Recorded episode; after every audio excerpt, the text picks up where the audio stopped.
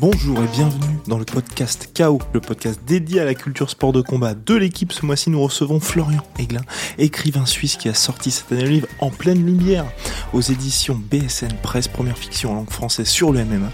Il nous livre le récit de Lucas Parisi, 16 ans, grand fan de MMA et notamment de Conor McGregor. Bonjour Florian et merci d'être avec nous aujourd'hui. Bonjour, merci pour l'invitation et le Big Tree que vous connaissez maintenant est de retour avec nos deux superbes journalistes de l'équipe. Bonjour Jérôme Guias. Mais oui, bonjour à tous. Bonjour Alessandro Bitsus. Bonjour à tous. Et enfin, je suis Guillaume Dussault, heureux d'animer cet épisode qui risque fort de révéler le plus sombre côté de mon fanboyisme notamment dédié à Conor McGregor. Au programme ce mois-ci, on s'intéresse aux superstars du MMA et donc en particulier au Notorious. Quand va-t-il revenir? Va-t-il revenir? Est-ce que l'UFC n'a plus besoin de lui? En fait-il trop? Vous allez tout savoir dans quelques minutes, attention. Ensuite, on fera le point sur la situation de Habib Nurmagomedov, l'invaincu d'Agastanais, vainqueur de Conor McGregor en octobre dernier, qui revient à l'UFC Abu Dhabi en septembre prochain pour tenter d'unifier le titre lightweight face au champion intérimaire Dustin Poirier. Et enfin, parce que KO couvre tous les sports de combat. On s'intéressera au phénomène bare donc ces fameux sports de combat à main nue euh, qui défraient la chronique outre-Atlantique. Va-t-on finalement trop loin dans les sports de combat?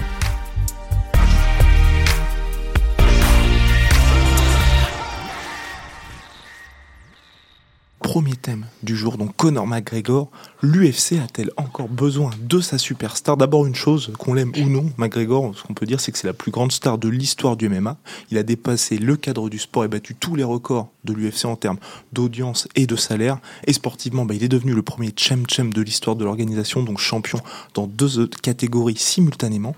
Sa victoire par KO en 13 secondes contre José Aldo, alors considéré comme le plus grand featherweight de tous les temps et le chaos le plus rapide de l'histoire de l'organisation en combat pour le titre. Et en 2017, il est, devenu, il est bah, on va dire qu'il a gagné en autorité euh, du grand public avec euh, le plus grand combat, on va dire, de l'histoire en termes de le combat le plus lucratif de l'histoire, exactement, contre Floyd Mayweather. Le combat à un milliard de dollars. Exactement. Et donc McGregor, c'est aussi un whisky qui cartonne, Proper 12, une marque de prêt-à-porter Auguste McGregor, un programme d'entraînement McGregor Fast et de très lucratifs contrats de sponsoring, mais aussi des frasques et des scandales. Donc pour toi, Florian, finalement, qu'est-ce qui représente Conor McGregor?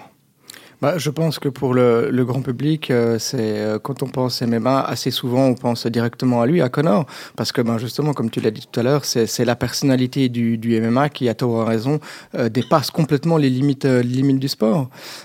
ensuite, est-ce que c'est pour le, quelque chose de bien? Est-ce que c'est est-ce que c'est pour le moins bien? Ça, ça dépend de quel point de vue on se place, je pense. Moi, je crois que Conor McGregor est un, est un très bon combattant. Il est, il est très talentueux. Il s'est construit euh, un personnage qui lui a permis ensuite de, de, ben, de devenir assez rapidement euh, celui qu'il est, à savoir une star planétaire et d'aller. C'est quand même assez large. Le combat contre Mayweather, c'est fou parce que quelques années auparavant, euh, McGregor c'était personne, alors que Mayweather, lui, c'était déjà depuis extrêmement longtemps une immense personnalité du monde de la boxe. Et il s'est permis d'aller le, le, défier au, au, point, un point où Mayweather s'est intéressé à lui et a accepté de, de combattre contre lui. Donc c'est vrai que sa personnalité est telle que ça lui a permis de devenir celui qu'il est et peut-être que aussi ça le phagocyte lui-même un petit peu, parce que peut-être qu'on est arrivé au bout de ça. Il y a même des gens qui croyaient qu'ils pouvaient battre Mayweather. On en, était, on en était arrivé là, quoi. Exactement. C'est toute la force de McGregor qui arrive à vendre ses combats, mais au-delà de ça, de sa personnalité, de son trash talking et toutes ses capacités à bien parler, il y a aussi un style dans la cage en particulier. Jérôme, est-ce que tu peux d'abord présenter le style Conor McGregor? C'est un style bien bien particulier. Il est gaucher déjà, avec une garde avec une garde très basse. C'est vraiment sa marque de fabrique, avec parfois même les, les mains dans le dos. C'est un puncher, évidemment. Euh, il a 18 KO sur, euh, sur 21, pour 21 victoires. 4 défaites, euh, à chaque fois par, euh, par soumission. Donc c'est pas un combattant qui aime aller au sol, très clairement. Il préfère rester debout. Il a, une, il a un gros punch dans la main gauche. un super crochet du gauche, ouais. Un super crochet du gauche, absolument. Et voilà, un style un peu, un peu félin, un peu sauvage, avec avec des appuis très très larges au sol pour justement avoir beaucoup de puissance quand il décoche euh, sa gauche. Il bouge aussi extrêmement bien. Il défend très bien les, les takedowns malgré tout, même s'il n'est pas allé au sol, bah, justement, pour cette raison-là, en partie. Et toujours avec un timing, euh, un timing particulier, un peu comme Max Holloway, c'est-à-dire il a cette capacité à délivrer des coups quand les autres sont soit en, en récupération ou en, préparation de lancer un coup. C'est très très fort. Ouais, ça c'est surtout, je pense, euh, mais tu, l'as un peu dit aussi, c'est le jeu de jambes surtout. Moi, c'est toujours ça qui m'a impressionné chez McGregor, c'est sa faculté à aller super vite avec ses jambes et de trouver des angles notamment avec son, fameux crochet du gauche où il a, mis quasiment KO toutes, tous ses adversaires quand il a gagné. C'était souvent grâce à, son fabuleux jeu de jambes et son enchaînement crochet du gauche. Et au-delà de ça, il arrive surtout à donner envie aux gens de regarder ses combats. Il y a ce fameux Anywhere, Anytime, donc euh, n'importe où, n'importe quand, et le Mystic Mac, le personnage qui s'est créé, capable de, on va dire, de prédire le déroulé d'un combat et puis ensuite euh, d'assumer dans la cage. Il y a son trash talk pour déstabiliser ses adversaires. Tout cela à chaque fois, donc vraiment, bah, en enchaînant les chaos. Pour toi, Alessandro, est-ce que c'est vraiment ce qui fait qu'il est aussi impressionnant?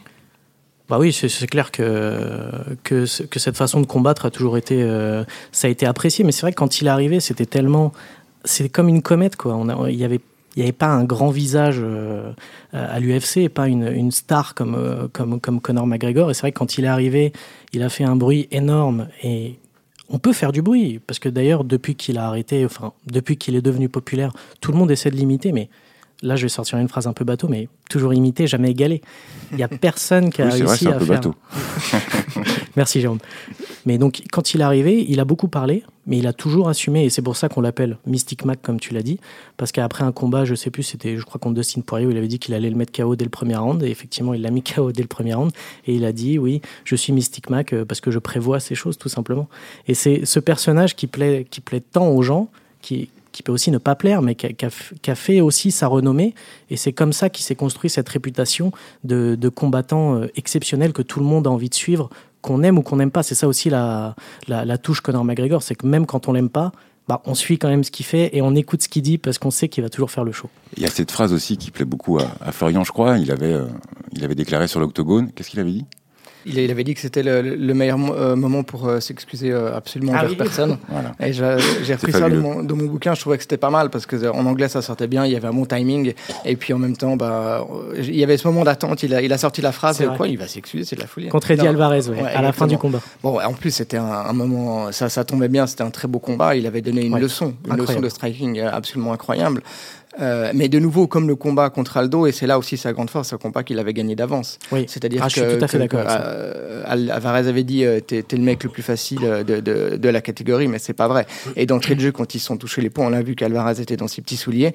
Et, et ensuite, ben, il n'a pas osé se déployer face à, face à Conor McGregor. C'est là aussi où il est très fort, je trouve, c'est qu'il est très fort dans sa tête. hein. Si on compare deux figures emblématiques du, euh, de l'UFC, Ronda Rousey et puis, et puis lui, par exemple, elle, quand elle a perdu, on n'en a plus entendu parler. Elle a disparu pendant un an. Lui, quand il se fait étaler par Ned Diaz, euh, le même jour, il disait ouais, mais c'est bon.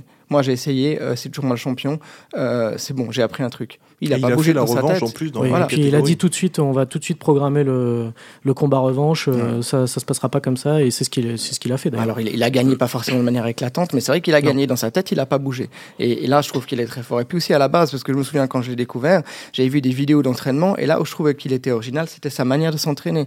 Il s'entraînait à l'époque avec Ido Portal, ce, ce spécialiste du mouvement euh, euh, espagnol, là, et je me disais, ouais, il s'entraîne différemment. Les autres se moquaient encore un petit peu de lui à l'époque, mais il y avait une autre manière d'approcher le- les arts martiaux. Ça, je trouvais intéressant aussi.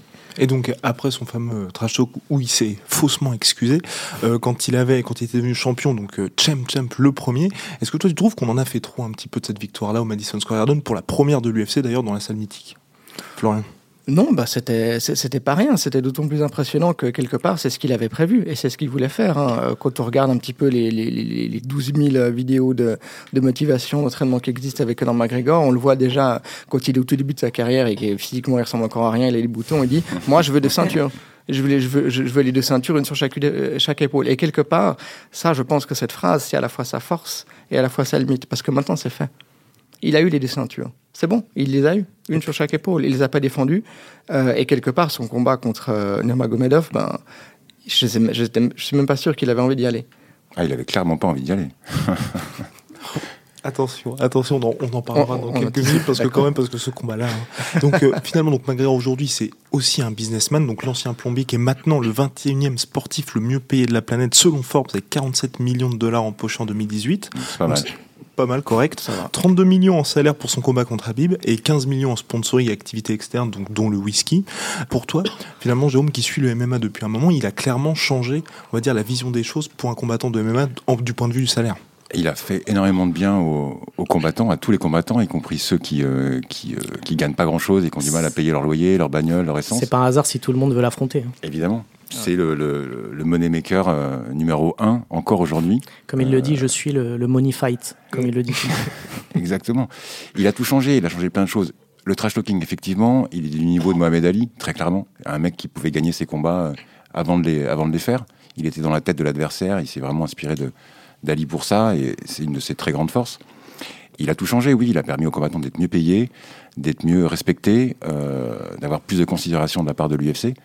Il a, fait, il a fait beaucoup de bien à son sport, aux combattants, et il a fait aussi paradoxalement beaucoup de mal, à la fois au sport et, euh, et à d'autres combattants, en, les, euh, en essayant de les humilier ou en, en les forçant à adopter une posture non naturelle. Ce que fait McGregor, il le fait naturellement, il joue pas tant que ça un personnage, je crois. Je crois pas tant que ça. Il est, euh, il est comme ça. C'est une grande gueule avant tout, Ouais. irlandais. C'est aussi pour ça qu'il plaît autant, autant aux Américains. Voilà, il a un petit côté wasp. Ouais, il a une, une grosse aura aux États-Unis parce que voilà, il a, il a ce personnage grande gueule irlandais euh, qui plaît bien. Et donc il est devenu icône véritablement du MMA donc lors de sa victoire contre Eddie Alvarez en 2016 où c'est là qu'il s'était faussement excusé. Ensuite il s'était lancé un défi au début qui est paru assez farfelu puisqu'il a dit bah je vais affronter Floyd Mayweather. Il avait dit ça dans une interview et finalement à grand coup de trash talk, de sortie médiatique, bah, le combat finalement s'est fait qui a été un énorme succès euh, financier et médiatique. Donc pour rappel un Mayweather a empoché 300 millions de dollars environ, McGregor 100 millions en comptant bien évidemment les bonus pay-per-view. Pourquoi est-ce qu'il s'est lancé finalement un tel défi? Parce qu'on peut se dire que sportivement c'était perdu d'avance. Oui, mais je pense que c'était pas son but euh, prioritaire. Euh, Conor McGregor l'a déjà dit dans, plusieurs interviews, il est obsédé par le fait de, de faire de l'argent. Et ça, il l'a déjà dit plein de fois, même quand il arrivait à l'UFC. Évidemment, il y a l'histoire des ceintures, évidemment que ça compte, et qu'il était intéressé aussi par ça. Mais il l'a déjà dit plein de fois, et d'ailleurs, il continue à le répéter, c'est que son but, c'est de faire le plus d'argent possible. Et là, cette occasion qu'il a eue avec euh, Floyd Mayweather, c'était évidemment une occasion en or, et il l'a saisie. Euh, 100 millions de dollars euh, pour un combat, euh, il lui aurait fallu combien de combats à l'UFC pour ramasser une telle somme? Tu vois, c'est pour ça que euh, évidemment il, a, fait ça parce que financièrement c'était l'occasion du siècle pour lui. D'ailleurs, même avant euh, le combat, il disait que peut-être euh, il parlait déjà de bah finalement avec ce que je vais gagner, je vais peut-être me retirer parce que ça sert plus à rien puisque je vais avoir tellement d'argent. euh, voilà. Et pour toi, Florian, une fois qu'il avait accompli, on va dire, le, son rêve de devenir champ champ, il n'y avait plus rien d'autre à faire contre Mayweather? Mais je sais pas, j'ai l'impression qu'il s'est un peu programmé, euh, programmé pour ça. Ensuite, je trouve que, que, que ce combat, euh, c'est un peu une manière de reprendre le jeu, euh, le jeu à son compte. C'est-à-dire que, bah, comme, euh, comme Jérôme le disait, effectivement, alors il y, a- il y a des champions, c'est sûr, et qui gagnent pas mal de fric, mais quand on regarde la, la liste des, des salaires de l'UFC sur une carte, même des fois importante, il y a des gens qui vont gagner 30 000 dollars. Eh oui. Et on se dit, c'est, c'est, c'est- je veux dire, c'est fou. Et, et- et ces gens, ils se prennent, ils se prennent des coups. Donc c'est, c'est vraiment, c'est un, vraiment un métier de, de, de tâcheron, de mineur, quoi. Quand- Et quelque part, je m'excuse, ouais, il reprend le jeu à son compte en disant, bah voilà, ok, c'est pas, c'est pas le, c'est pas le- le combat qui vient à moi, c'est moi qui crée le combat, c'est moi qui crée l'opportunité, c'est moi le maître de, de- de ce jeu-là, parce que quelque part, c'est moi qui prends les coups. Bah, c'est vrai, c'est tout à fait vrai ce que tu dis sur, sur le fait que certains sont, sont très mal payés. Quand tu sors du top 5 de, de, de certaines divisions, effectivement, tu, tu, gagnes, tu gagnes vraiment pas bien ta vie, hein, parce qu'il faut rappeler que tu, tu prends le, le, ce qu'on te donne en, en argent, enfin, le salaire que tu as, il faut payer la prime à l'État euh, en sortant de l'État, donc il faut que tu, tu reverses une prime, il faut que tu payes tes entraîneurs, et au final, il te reste pas grand-chose. Donc le salaire clair. minimum est de 10 000 dollars Voilà. pour combattre et 10 000 dollars en plus en bonus en cas de victoire. Voilà. Donc on est loin des 100 millions et des 300 millions. euh, Des plus grandes stars. voilà. Et aujourd'hui, donc, on peut se poser la question pour McGregor qui n'a toujours pas combattu donc en 2019, est-ce qu'il va revenir un jour à l'UFC parce que l'organisation et les adversaires potentiels de McGregor ne l'attendent pas, mais on peut, il faut parler de la situation de l'UFC et notamment des droits TV avec ESPN. Et Sandro va nous parler de cet accord qui potentiellement peut tout changer parce que c'est vrai que les fameux pay-per-view qui faisaient la richesse de Conor McGregor, là on voit qu'ils sont plus une telle influence. Et pour les stars de l'organisation aussi, on voit que le pouvoir de négociation a clairement basculé en faveur de l'UFC. Bah oui, parce que depuis euh, avril 2019 et depuis l'UFC 236, il y, y a un accord avec E ESPN qui porte sur euh, 1,5 milliard euh, de dollars sur, euh, sur 5 ans. Donc voilà, c'est un, c'est un énorme accord euh, qu'a signé euh, l'UFC avec, euh, avec ESPN. Il faut Ra- comprendre Rappelons que... juste qu'ESPN, c'est Disney. Voilà, ce que j'allais dire, c'est. ESPN, c'est comme pour chez nous, c'est comme TF1 quoi. Enfin, je veux dire, ça. a autant d'audience que voilà, c'est c'est la chaîne numéro un quasiment aux États-Unis Complètement. pour le sport en plus, surtout. Et euh, donc, à ce prix-là, donc ça fait quasiment 300 millions euh, d'euros de, droits télé chaque année pour ESPN, qui devient le, seul euh, diffuseur aux États-Unis. À titre de comparaison, euh, chez nous, RMC a payé euh, environ un tout petit peu plus la Ligue des Champions, 300 millions d'euros aussi. Donc voilà, c'est pour faire un, point de comparaison. Et donc le, le point principal de cet accord, c'est que ESPN paye 500 000 pay-per-view, quoi qu'il arrive, à chaque UFC. C'est-à-dire que peu importe combien ils vendent de pay-per-view, ESPN règle l'équivalent de 500 000 pay-per-view à l'UFC. Il faut savoir que depuis donc cet accord, depuis l'UFC 236, il n'y a jamais eu plus de 100 000 pay-per-view d'acheter. Parce que les cartes n'étaient pas très Parce que les cartes n'étaient pas très sexy. On est d'accord Donc effectivement, euh, ce que tu dis sur le pouvoir qui est restreint euh, de négociation pour les combattants, c'est vrai. C'est-à-dire que si on n'a pas eu le retour de Brock Lesnar, c'est notamment pour ça, parce que Brock Lesnar voulait une certaine somme, on parlait de 10 millions de dollars pour revenir, l'UFC lui a dit c'est 2,5 ou rien. Pourquoi ils ont adopté cette attitude? Parce qu'ils n'ont pas besoin de négocier, parce que ESPN paye tellement cher ce contrat qu'ils ne sont pas à la recherche d'argent supplémentaire. Alors évidemment, le fait que Brock Lesnar ne revienne pas, c'est... Une bonne nouvelle pour le... ça c'est ça c'est l'avis de Jérôme et c'est peut-être aussi le mien mais c'est pas forcément une bonne nouvelle pour les spectateurs qui ont envie de voir forcément des grands noms des grands combats. Et c'est aussi pour ça qu'il y a une limite avec Conor McGregor c'est-à-dire que avant quand il n'y avait pas ce contrat, effectivement, c'était très important d'avoir des, des, Conor McGregor, des Brock Lesnar, euh, des Daniel Cormier, des John Jones, évidemment, qui font vendre énormément de pay-per-view. Mais là, comme tu es assuré d'avoir tes 500 000 pay-per-view, d'avoir cette recette, finalement, quoi qu'il arrive, que tu proposes une carte bidon ou pas, bah, t'es pas, pas obligé de surpayer ta star. Tu peux, pas, tu peux lui dire, bah écoute, c'est 8 millions pour ce combat ou rien. Après, bon, les fans comme nous, on sera toujours là pour voir euh, Évidemment. Mais ce que prendre des slams contre Jessica Andrade. Évidemment, je pense qu'à un moment, ESPN, ESPN, euh, pour l'instant, allonge, allonge euh, le chéquier sans, sans broncher. Mais à un moment, je pense qu'ils vont dire bon, ça serait sympa qu'il y ait quand même un gros combattant, qui est Conor McGregor, parce que effectivement, s'il y a Conor McGregor dans, dans une carte, je pense que les 500 000 pay-per-view vont être atteints assez rapidement. Donc il y a la question financière, mais aussi l'aspect sportif qui est, qui est, assez important pour Conor McGregor, qui est quand même toujours considéré comme un top combattant mondial, on va dire, dans la catégorie lightweight. Et pour moi, c'est aussi un des problèmes. Je ne sais pas ce que tu en penses, Florent, mais est-ce que le fait qu'il soit dans cette catégorie lightweight, qui est peut-être la plus dense de l'UFC, est-ce que ça le bloque aussi pour un éventuel retour?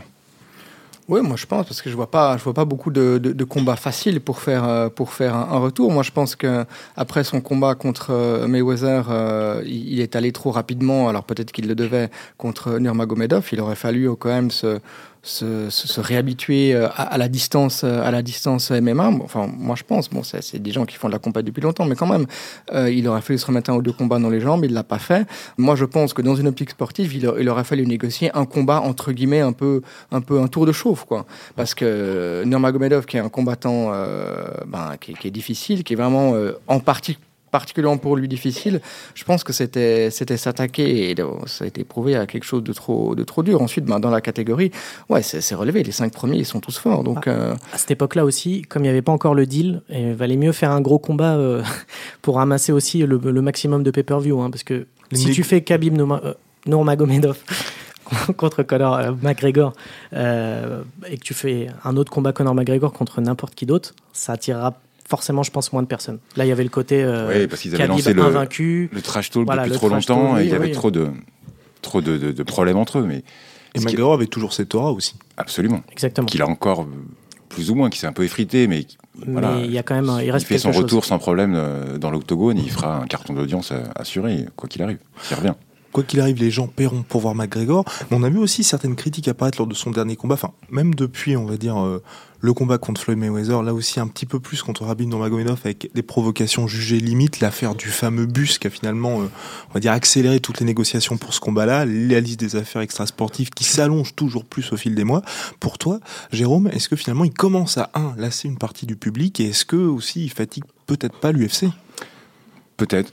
Tu l'as rappelé, je crois que c'est l'affaire du bus qui a tout changé dans la, dans la carrière, dans la seconde partie de carrière de, de McGregor il fait son combat face à Mayweather. Bon, ok, tout va bien. Il empoche, euh, il empoche 100 millions, au moins 30 millions sur le combat, plus les, les pay-per-view. Et ensuite, voilà, il, se passe rien. Euh, il fait sa diva, il attend. Ouais, peut-être je vais revenir, peut-être pas. Je vais rester dans la boxe, je vais retourner au MMA, mais il me faut des défis intéressants. Et il y a ce pétage de câble euh, à New York, à, à Brooklyn, où il attaque le bus. Et là, ça change tout. Il prend une autre dimension. Il perd un peu déjà ce ce côté euh, magique euh, qui pouvait avoir, on se dit ok c'est un mec normal, voire c'est un poivreau qui est arrivé avec sa bande de potes, qui a tout défoncé dans le dans l'hôtel. C'était très bizarre pour une, histoire de. On en parlera peut-être tout à l'heure, mais euh, voilà, pour une histoire de son BFF de l'époque, Artem Lobov, qui a pris une, gifle par, le clan Khabib. Voilà, pour une broutille de, de collégiens ou de, voire même de, cours de récréation de, de CE2, CM2. C'est le début de la chute pour moi, l'attaque du bus pour Connor. Et, ensuite, il a fini par lasser. Ouais, Ouais. il a fini par lasser. Déjà, il est moins bon. Comme l'a dit Khabib lui-même dans sa conférence de presse avec Dustin Poirier, c'est un gars qui a fait un combat en trois ans, il peut prétendre à rien, quoi. Moi, je lui donne pas de revanche parce que le gars, il a fait un combat qu'il a perdu lamentablement en trois ans. Il a pas le niveau, il c'est plus un combattant. Ça, c'est l'avis de Khabib, bien évidemment. Il a lassé, je crois, ses fans. Il a aussi lassé un peu l'UFC. Dana White a dit, en- il y a quelques jours, en guise presque de- d'adieu, d'hommage, personne ne le remplacera, il y aura qu'un seul Conor McGregor. Beaucoup ont essayé d'imiter, personne euh, ne l'égalera jamais. Ah, ce que. Ça ressemble quand même à- au chant du cygne pour, euh, pour Connor. Et puis voilà, aujourd'hui, il, il fait du business, il le fait très bien, il est, euh, c'est une star des réseaux sociaux, il a su en jouer toute sa carrière, il a un nombre de fans, il a 45 millions de- d'abonnés, je crois. Tout cas, il a toujours pas combattu. Pourtant, il y a eu cette affaire de vraie fausse retraite. Il a dit qu'il allait prendre sa retraite. Finalement, non, ce ne serait pas officiel.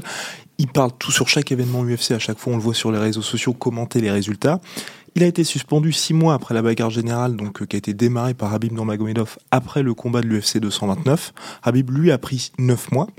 McGregor donc pouvait revenir dès cette année, début avril 2019. Pourtant, il n'y a aucune trace de la pelouse d'or de l'UFC dans l'octogone.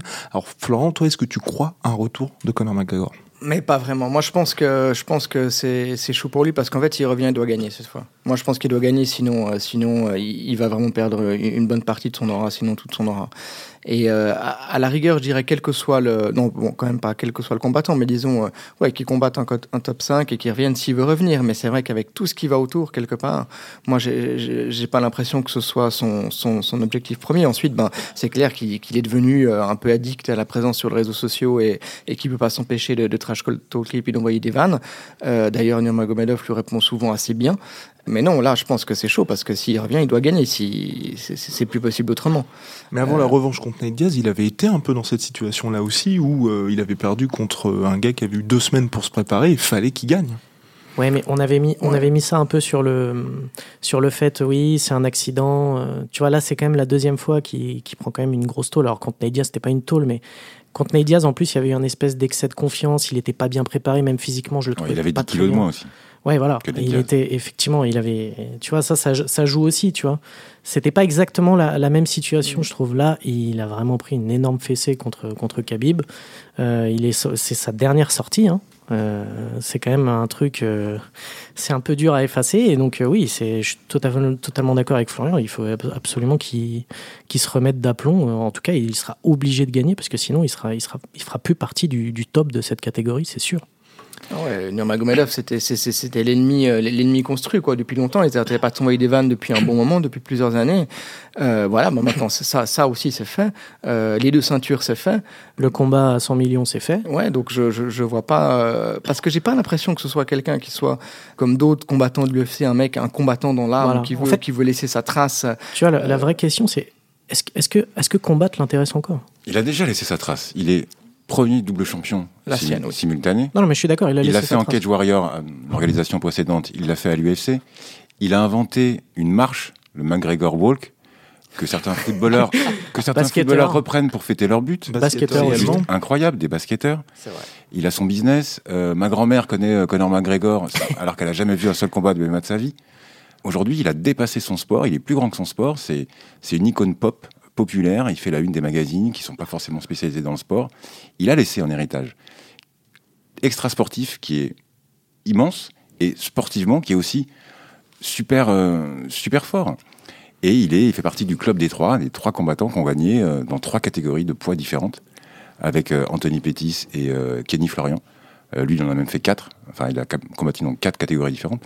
C'est juste, sportivement, c'est énorme ce qu'il a fait. Et face à Khabib, quand on regarde le combat, on se dit qu'il en a encore dans les jambes, quoi. Il a encore du jus. Il aurait pu faire beaucoup mieux. Je pense que mentalement, il n'était pas prêt.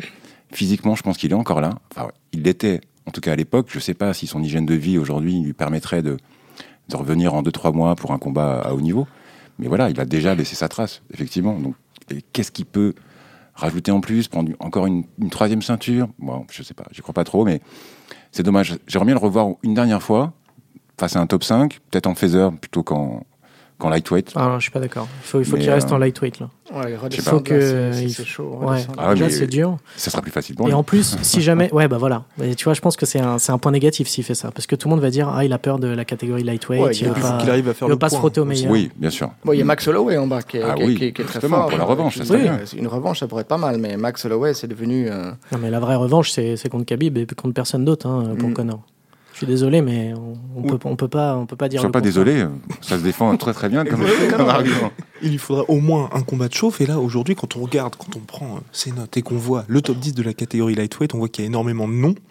Est-ce que euh, il y a un adversaire en particulier que vous voyez pour Conor McGregor pour ce combat de retour, on va dire de chauffe avant euh, la revanche contre Abim Nurmagomedov, qui fera encore plus d'argent pour l'UFC Qui est 15e Compliqué, je sais pas. euh, Ferguson. J'allais dire pareil. Ferguson, parce que c'est vraiment, pour le coup, c'est deux sauvages euh, dans une cage. euh, ça va être sanglant, ça va être, euh, Puis ça va parler. ça va parler énormément. Et d'ailleurs, Tony Ferguson a changé d'agent pour justement favoriser ce combat-là parce qu'il était dans la même agence Eh oui. que Conor McGregor. C'est une des raisons qui a fait que le combat ne s'est jamais fait.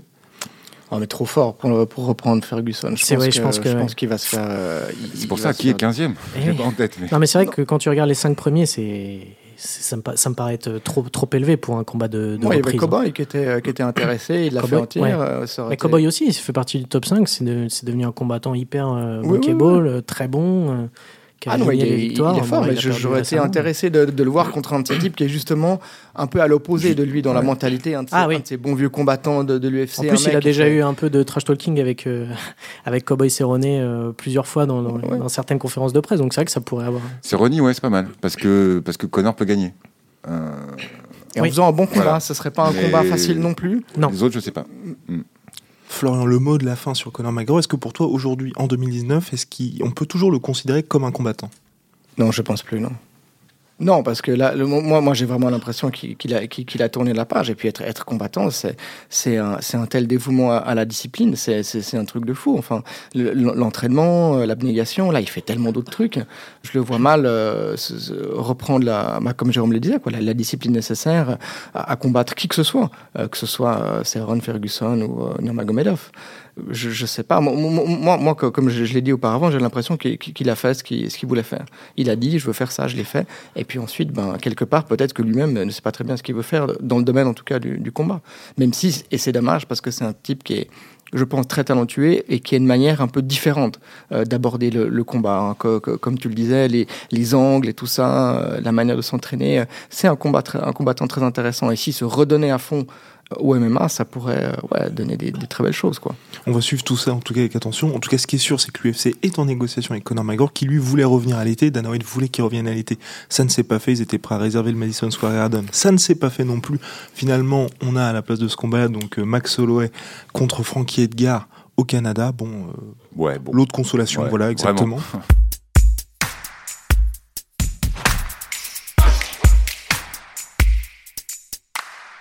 Maintenant, on va, on va parler du taulier de la catégorie lightweight, celui qui a battu Conor McGregor en octobre dernier, Monsieur 27-0, Habib Nurmagomedov, l'ours d'Aguestanais, qui revient donc le 7 septembre prochain à Abu Dhabi, UFC 242, pour tenter d'unifier le titre lightweight face à- au champion intérimaire Dustin Poirier, donc euh, qui a un bilan de 25-4 mais qui a fait d'énormes progrès sur ces dernières années, vraiment, et qui sort d'une super victoire contre Max Holloway, et qui pourrait être un gros test pour Habib.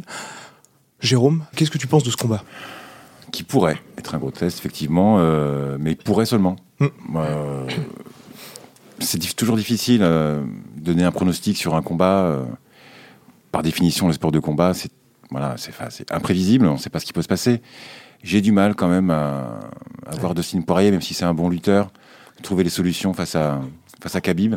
La vraie inconnue, c'est voilà, donc quel état de forme sera, sera Nurmagomedov. À mon avis, il s'entraîne comme un, comme un forcené euh, depuis, euh, depuis six mois. Il sera, il sera prêt, il aura le cardio qu'on connaît, c'est-à-dire euh, juste impressionnant. Je sais pas s'il y a un mec à, à l'UFC qui a un meilleur cardio que lui avec. bah, je crois pas. Voilà. Donc Poirier, euh, Khabib, euh, gros avantage Khabib euh, pour moi, mais euh, sans trop de difficultés. Et Sandro? Je, je partage euh, l'avis de, de Jérôme parce que c'est vrai que, tu vois, on va revenir un peu sur Connor, mais depuis que Dustin Poirier a perdu contre Conor McGregor, il a fait des progrès incroyables, il faut, il faut le dire. Il s'est devenu un taulier de, de cette catégorie. Il a, il a même battu Max Holloway euh, il y a 2-3 y a, il y a deux, trois mois où il lui a vraiment mis une, une sacrée raclée. La misère. La misère. Mais contre Khabib, ça me paraît encore trop léger. Il a l'air tellement fort. Il a je- ce côté. On a déjà mis Khabib face à des gros strikers, la preuve avec McGregor, et à chaque fois, il arrive à les plier en deux parce qu'il les amène au sol. Et Dustin Poirier, même si c'est un bon lutteur, un meilleur lutteur que Connor, c'est vrai, je pense qu'il fera, il fera pas le poids malheureusement parce que, parce que comme, comme d'autres avant lui, il va, il va essayer, il va essayer, mais Khabib va avancer vers lui, il va le bloquer et ça va se finir au sol, il va, il va lui faire très mal. Je pense, je suis pas très confiant pour Dustin Poirier. Même si, comme je l'ai dit, c'est un super combattant, mais je pense que ça le fera pas. Il sera en terrain hostile, pardon. Il y aura un, un public Ouais. totalement acquis à la cause de, de Khabib. Ça risque Ouais. d'être euh, une ambiance incroyable, survoltée, qui va booster euh, Khabib. Ça peut, enfin, ça peut être un très beau combat à voir, mais Est-ce que Florent, tu vois quelque chose d'un peu plus disputé quand même? Un petit peu de suspense là. Disons que, que, que tout dépend de la manière dont euh, euh, Khabib va aborder le combat. Est-ce que, est que justement, étant en- entre guillemets en, en terrain conquis à Abu Dhabi, il va pas vouloir faire comme il a fait pour son combat pour la ceinture et commencer à vouloir striker? Euh, Parce que c'est vrai que son combat pour la ceinture, c'est pas un combat super impressionnant. C'est contre Ali Quinta Ouais. en avril Et 2018. il a, il, a, il a combattu un gars, alors qui est, qui est courageux, c'est clair, mais c'est, qui n'a pas le même niveau. Et euh, comparé à ses combats précédents, bah, il lui a pas tellement mis la misère. Il a pris quand même pas mal de coups. Et je sais pas si c'est un mec raisonnable. hein. Enfin, jusqu'à un certain point, on l'a vu, euh, parce qu'il peut, c'est un certain point, Effectivement. ouais. euh, il peut quand même un peu, un peu péter les plombs. Je sais pas si peut-être pris par la folie des grandeurs, il se dit, moi, je vais commencer à striker, échanger avec lui. C'est, c'est le seul risque que je vois, parce que sinon, c'est vrai, il a cette capacité complètement incroyable de, de choper mais un, un demi cent- centimètre carré d'un mec et puis ensuite de le bouffer comme un boa, quoi. Et, et- et les gens sont, sont, sont, sont coincés contre la grille et puis euh, Et ils font comme si rien ouais. se passait, mais ils sont coincés puis ils prennent des avalanches de coups et c'est fini. Et, Et et puis si c'est complètement épuisé, t'es à bout de souffle, Et- t'as plus de force, t'as plus rien contre lui. Ah non, il est, il, ouais, il est sort les mecs. Il a, il a ce truc-là, mais maintenant, voilà, euh, est-ce qu'il va rester sur son terrain? Euh, Si, si c'est le cas, je pense que ça, ça pourrait être disputé, mais qui, qui Je vois qui pas pourquoi il ferait autre chose, hein, franchement. C'est le meilleur dans ce terrain-là, donc euh, si jamais Oui. il est en difficulté, c'est ce qu'il va faire. Enfin, je, je, je vois pas, surtout Khabib, qui est quand même. C'est un maître tacticien, quoi. C'est pas quand même un gars qui fait des erreurs. S'il voit que Dustin Poirier commence à être un petit peu trop euh, insolent en pied-point, il va tout de suite le calmer avec de la lutte ou quelque chose comme ça. Enfin, franchement, je, je, vois, je vois pas autre chose. Il a prouvé qu'il avait un menton et qu'il Ouais. avait une bonne droite aussi face à Connor. Ouais, attention, on- Qui pouvait faire mal en On dit, striking. on, dit, beau- on dit souvent, oui, il est pas terrible en pied-point, mais franchement, il a fait des- lui aussi, il a fait des pas progrès très belle, mais, euh, mais c'est très efficace. Exactement. Il touche, il est précis. C'est exactement ça. C'est pas très beau techniquement. C'est pas le plus beau euh, en striking, mais c'est c'est terriblement efficace. Ben moi, messieurs, je pense que Dustin Poirier va en surprendre plus d'un. Ah, Parce qu'il sera le premier à ne pas avoir trop d'appréhension contre Conor McGregor, je pense, au niveau du sol. Khabib. Il a, euh, contre Khabib, pardon. Il a vu tout ce qui s'est passé précédemment et je pense que sa boxe en volume, sa puissance, et puis là, enfin, quelqu'un qui peut, on va dire, un, un petit peu discuter avec lui euh, en lutte, je pense que pendant deux rounds, rounds, il pourra faire jeu égal. Ensuite, ce sera très on, compliqué. enre- on enregistre et on te ressort les bandes euh, tu au penses que numéro. Khabib peut donc perdre le premier round de sa carrière Ah ben, il a déjà perdu le troisième round contre Conor McGregor. Ouais. D'après, d'après Conor McGregor, dans sa, dans sa très bonne analyse. euh, D'après les juges de l'UFC, attention. Jérôme, le 27-0 en MMA Mm. de Habib Nurmagomedov, c'est un peu comme le 50-0 de Floyd Mayweather, tout le monde en parle. C'est ce qui fait la renommée de Habib. À, à quel point est-ce important dans cette discipline? Les, les combattants invaincus s'appelaient beaucoup à l'UFC. Jusqu'à très récemment, en tout cas. euh, ils étaient recrutés comme ça dans The Ultimate Fighter, la, Ouais. la, la télé- télé-réalité de l'UFC. Être, euh, être invaincu, c'est quelque chose de. Ça pose, ça pose son bonhomme, quoi. Pour être, euh, pour être très clair. Floyd Mayweather invaincu 50-0, effectivement. Rocky Marciano, champion du monde des lourds, 49-0. Ça veut dire quelque chose d'être invaincu. C'est, euh, ça veut pas dire qu'on n'a pas le droit de perdre. On peut être très bon, on peut être considéré comme le meilleur du monde en ayant quelques défaites. On peut pas en avoir non plus 25. Mais oui, oui, ça, ça a quelque chose de particulier d'être invaincu. C'est, euh, c'est ce qu'a très bien expliqué euh, JSP. Voilà, pour lui, le dernier défi euh, qui lui restait à accomplir, c'était de prendre Khabib, parce que pour lui, c'est le meilleur combattant du monde actuellement, et il est invaincu. Le fait d'être invaincu, ça, ça parle aux fans, ça parle aux autres combattants, ça parle aux organisations, T'as une cible dans le dos. ça parle à tout le monde, et euh, voilà, et on a envie d'être le premier à faire Exactement. tomber la- l'adversaire, évidemment. Donc oui, oui, c'est quelque chose de très important. et ça pose, ça pose Khabib comme, comme l'un des tout, tout meilleurs, évidemment. Sachant que personne n'a jamais eu une série de victoires aussi importante. Enfin, pour débuter sa carrière, personne n'a jamais commencé par un 27-0. Et donc là, la question que tout le monde se pose finalement, c'est qui est l'arme anti-Habib Nurmagomedov qui peut le faire tomber? On se souvient que quand on avait reçu euh, Fernand Lopez, donc patron du MMA Factory, coach de Francis Ngannou notamment, lors du deuxième épisode du podcast, il nous avait parlé des déplacements comme la clé pour contrer les lutteurs. Bah, c'est ce que McGregor faisait très bien auparavant, notamment le combat contre Eddie Alvarez. Alors, Florian, toi, qui vois-tu faire tomber le Dagestanais hmm. Alors, je sais pas si ce gars-là est encore arrivé, mais je pense que dans la liste des combats qu'il pourrait y avoir, euh, Ferguson euh, est, pas mal. Hein. Oui, je pense que, ça va être ça fait, euh, on l'attend depuis quatre fois. Je crois que c'est que ça. Quatre fois le, combat a été annulé. Complètement. Mm. Je pense que là, ça, ça, pourrait être assez chaud parce que, bon, lui, il se déplace d'une manière aussi assez particulière. Euh, il, il, est, il est, quand même un peu fou. Euh, il a un cardio énorme aussi. il a un cardio énorme. et puis, il adore la bagarre, quoi. Mm. Il adore ça, vraiment. Et, et moi, je pense que ça peut être un très beau combat. Je pense que lui, il pourrait vraiment rivaliser, ouais. Sachant que Tony Ferguson a quand même la plus longue série de victoires de suite dans la catégorie lightweight, une de plus que Rabib Nurmagomedov. Enfin, vraisemblablement, c'est les deux qui doivent s'affronter. Toi, tu veux voir ce combat-là aussi, ah ouais. C'est celui que j'ai envie de voir. C'est pas que j'ai pas, envie de dire un autre nom, mais je pense que quasiment personne ne, ne fera l'affaire face à face à Khabib. Donc Tony Ferguson, c'est vrai qu'il a ce côté un peu barré où il limite, il va vouloir aller au sol face à, face à Khabib et il est tellement fou qu'il pourrait réussir à, à l'embêter. C'est un, un, attention, c'est une ceinture noire de Jiu-Jitsu, il sait ce qu'il fait. Euh, au sol, euh, c'est pas du tout un amateur. Et comme tu l'as dit, il aime la bagarre, euh, il peut encaisser, il envoie. C'est une machine aussi. Je pense que si Khabib a le meilleur cardio, Ferguson doit pas être très loin quand même parce qu'il a un mm. cardio assez impressionnant aussi. Donc je pense qu'il coche vraiment lui aussi toutes les cases pour, euh, pour être vraiment. Alors tu vois, bizarrement plus que Poirier, je trouve. Oui. Oui, surtout que Tony Ferguson, toutes les limites, on va dire, dans ses combats, c'est à chaque fois quand il se prend ses knockdowns, donc debout, et c'est pas spécialement le côté où Habib serait le plus menaçant, on va dire. A priori, non. A priori, non. Mais Ferguson, c'est la grande inconnue quand même. Il gagne, mais tu as l'impression qu'il est toujours à deux doigts de, de perdre. Il, perd les combats jusqu'à ce qu'il les gagne. C'est ça, exactement. Il perd les combats jusqu'à ce qu'il les gagne. C'est très bien dit, bravo. Merci. Et euh, bravo. C'est c'est très. Il, a, il est plaisant à, voir combattre parce que ça part dans tous les sens, c'est des coups imprévus, un peu à la Jones, il sort des, techniques de coude euh, improbables que tout le monde ne tente pas et personne n'oserait les, tenter pour pas se prendre un contre. Mais je sais pas, face à Khabib, moi je j'ai pas l'impression qu'il pourrait vraiment le mettre en danger.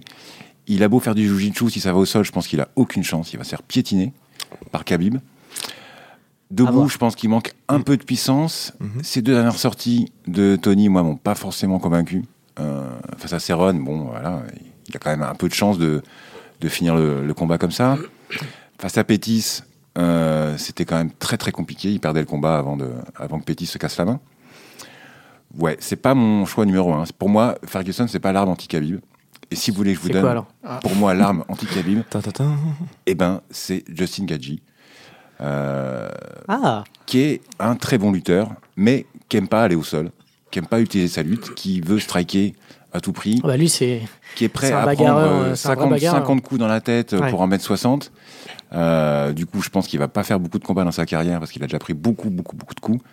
en plus, il a très mal démarré avec une série de trois défaites à l'UFC. Or, je crois quand même que qu'il a les armes parce qu'il est, euh, il adore aussi se battre. Il est puissant et, euh, je pense qu'il peut faire euh, créer une grosse surprise face à Khabib. S'il y a une arme anti-Khabib, pour moi, c'est Gadji. Et il a surtout des low kicks parmi les meilleurs de l'UFC. C'est vrai que ça, ça pourrait avoir son importance. On verra ça dans les, dans les prochains mois. En tout cas, si Dana White a besoin de matchmaker, on est là. Hein. Maintenant, on va appeler Jérôme. voilà, on va appeler Jérôme.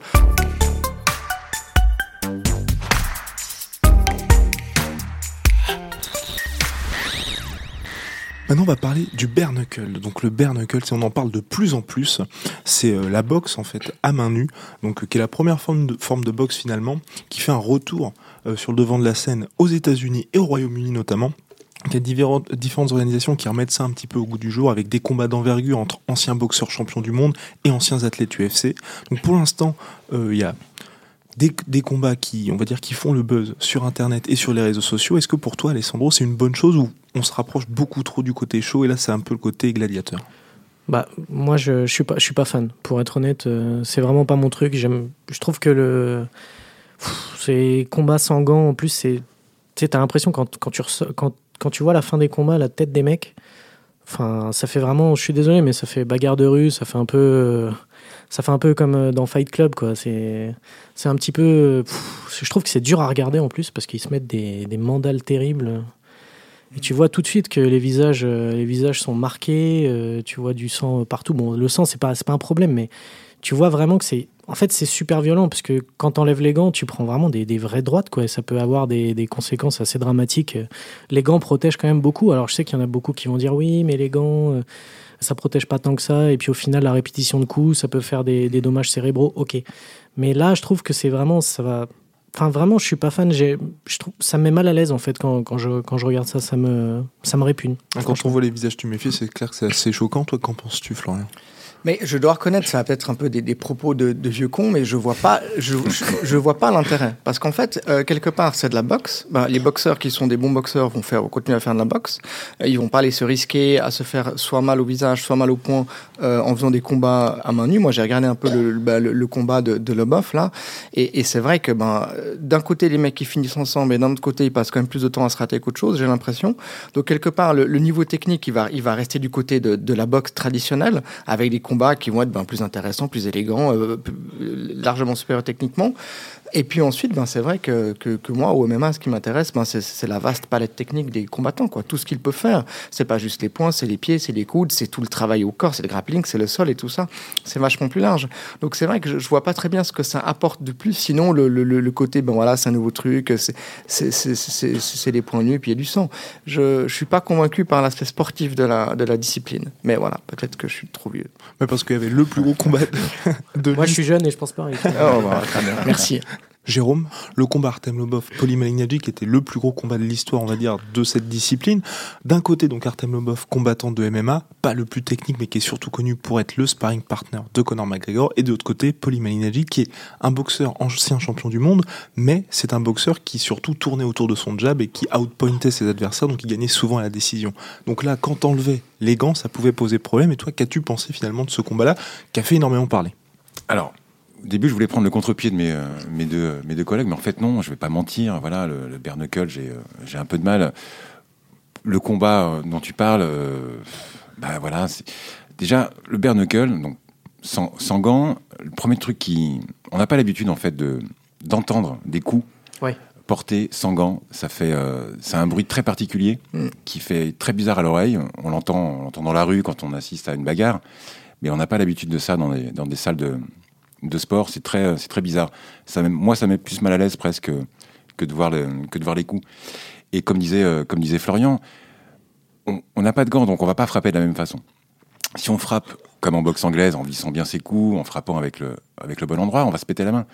Donc les gars, ah là justement, la plupart des mecs finissent de côté, avec la main cassée. Ouais, mais et encore, mais ils frappent pas, euh, ils frappent pas correctement. Ils frappent mal, c'est pas très joli. Euh, L'élégance est vraiment pas là. Il y a ça manque de précision. Euh, donc le combat en lui-même, il y avait, ouais, c'est sympa, ils ont, ils ont un bon jeu de jambes et, et, et la technique est, est, là malgré tout, mais voilà, c'est pas très beau, c'est pas très efficace. Euh, J'ai un peu de mal aussi avec ça et euh, je me lèverai pas la nuit pour voir un combat de, de Bernacle, très clairement. Pour toi, Sandro, est-ce que finalement ce sport-là est, on va dire, atteint déjà ses limites avec ce combat-là? Ils pourront pas aller plus haut et faire des événements, on va dire, plus propres, entre guillemets?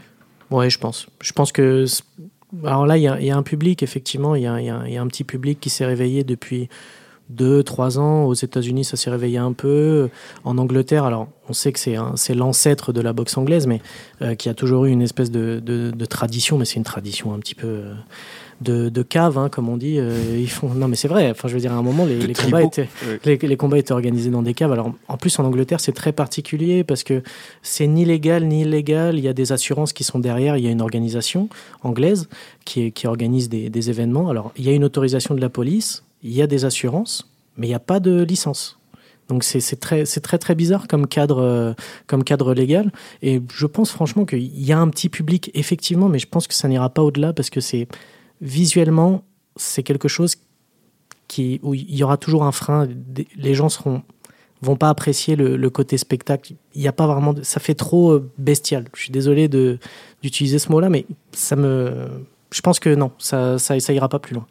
Ouais, et puis les combattants sont, sacrifiés. Enfin, je veux dire, le bof, c'est quand même un, un mec alors qu'on aimait bien, euh, on aimait bien le voir se faire casser la gueule, mais disons, non mais c'est vrai, il, était là pour ça. Enfin, je sais pas. Mais il est toujours là courageux. Pour ça. Et, je veux dire, c'est un, enfin, un mec de l'UFC qui a pas très bien réussi à l'UFC, un mec, un ancien champion du monde, mais bon, enfin voilà, c'est un peu des portes humilié de... par Connor. Ouais, il y a cette histoire. Aussi. Non, mais c'est un peu une porte de sortie pour des mecs qui n'ont pas réussi dans d'autres mm. domaines. C'est l'impression que ça me donne et qui sacrifient quelque part leur corps parce que le coup des points, je veux dire, au bout d'un moment, ben, c'est plié, quoi. Je veux dire, tu fais des fractures à la main, c'est réglé. Donc euh, j'y crois pas trop non plus. Après, c'est toujours la même chose avec les sports de combat, c'est une histoire de marché aussi, parce qu'on imagine vraisemblablement que s'ils sont là, c'est qu'ils n'ont pas d'autres propositions, parce qu'on a vu Chris Leben, qui est lui une légende, on va dire du même à sa façon, qui est obligé de à sa façon, à sa façon, qui est obligé de revenir, qui est obligé de revenir à combattre au Knuckle ou même Johnny Hendrix, complètement rincé pour le MMA qui combattait aussi. Vraisemblablement, c'est qu'ils ont besoin d'argent et donc ils ont cette option. C'est ça, le bare ça traduit quand même quelque part. Euh, un sport, voilà, c'est la boxe du pauvre, mm. mais sans que ça soit vraiment péjoratif. Hein.